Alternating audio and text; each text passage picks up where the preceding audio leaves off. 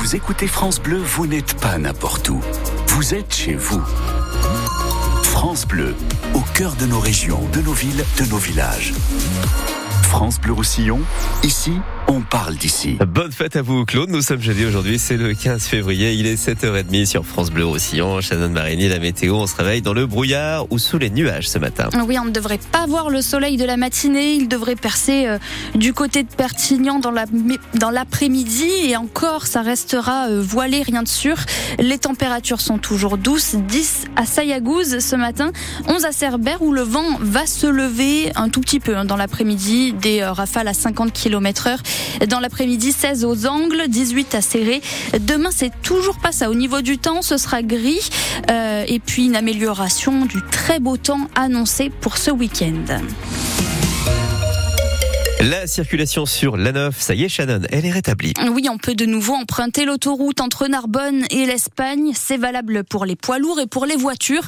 Hier soir, les agriculteurs sud-catalans ont finalement levé les barrages entre Figueres et Gérone après 36 heures de blocage quand même. Un soulagement pour les chauffeurs poids lourds empêchés de prendre l'autoroute ou bien la D900.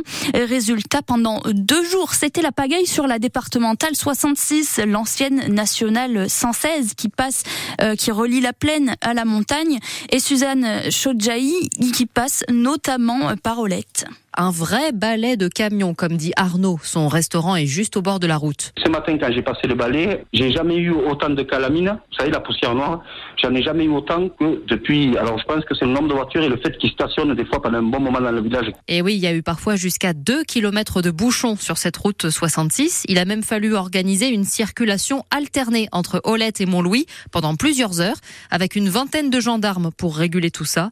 À Bourg-Madame, le maire Daniel Armissen a dû trouver des solutions il a fallu dédier euh, une partie de notre équipe euh, technique pour les guider, notamment pour pouvoir reprendre la route du pont de Livia. Des semis euh, qui ont du mal à manœuvrer et donc on a même eu un balcon qui a eu des dégâts.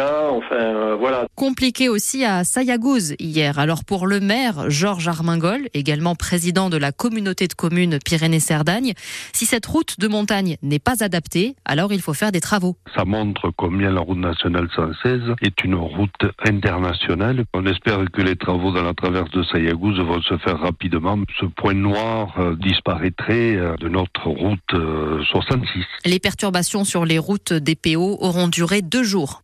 Voilà, et on vous le disait, retour à la normale ce matin. On vous tient bien sûr informé s'il y a des bouchons, euh, des euh, problèmes, des accidents, avec un poids route tous les quarts d'heure sur France Bleu Roussillon. Les propos de Ségolène Royal sur les tomates espagnoles ne passent décidément pas. Le marché Saint-Charles et le syndicat national des importateurs exportateurs de fruits et légumes ont déposé une plainte hier pour diffamation. Souvenez-vous sur BFM Télé, fin janvier, interrogé sur la concurrence déloyale dénoncée par les agriculteurs. Elle avait qualifié ces tomates soi-disant bio, selon elle, d'immangeables. Un TGV ou intercité sur deux supprimé. Les contrôleurs SNCF sont appelés à la grève à partir de demain. Oui, demain et tout le week-end en pleine vacances scolaires chez nous. Alors si vous avez prévu de prendre le train, pensez à regarder la veille s'il circule bien, parce que beaucoup resteront en gare, Valentin Winato.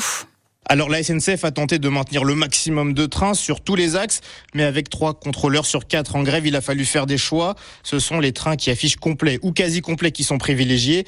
Et en ces vacances de février, qui riment avec ski pour 10% des Français, 20% des clients de l'entreprise, ce sont surtout les trains vers les Alpes qui sont maintenus. Un mouvement de grève très suivi, vous l'avez compris, auquel la SNCF répond avec des mesures de compensation financière. Si votre train est supprimé, vous avez la possibilité d'échanger votre billet ou alors de vous le faire rembourser entièrement. Dans tous les cas, vous aurez le droit à 50% de réduction sur votre prochain billet de train. Et si votre train est supprimé, vous devriez recevoir un SMS et un mail au plus tard à 17h la veille de votre voyage. Vous pouvez aussi aller sur le site Infotrafic de la SNCF et rentrer le numéro de votre train pour vérifier s'il circule bien. Les postiers aussi en grève aujourd'hui. Ils débrayent dans les PO comme partout en France. La distribution des colis et courriers pourrait être perturbée. L'intersyndicale réclame 600 euros d'augmentation de salaire et un 13e mois. Un rassemblement est prévu à 10 heures devant la poste Arago à Perpignan. En station de ski, un accident, on le sait, est vite arrivé. Les secouristes y sont habitués, mais ils poussent cette fois un coup de gueule. Hier, une jeune skieuse aux angles a été blessée à la hanche. Cette adolescente de 13 ans a été percutée, sauf que la personne qui l'a blessée s'est enfuie. Comportement inadmissible, bien sûr, pour les secouristes en montagne. Le Perpignanais Sacha Lautrian a écarté des terrains de rugby jusqu'à début mars. Le pilier gauche de l'USAP a été suspendu trois semaines par la commission de discipline hier pour jeu dangereux, une charge irrégulière pendant le match contre le Racing. Théoriquement, Sacha Lautrian aurait dû être sanctionné pour six matchs, mais la commission a tenu compte de ses excuses, de son casier vierge. Il devra suivre le protocole sur les risques liés au choc.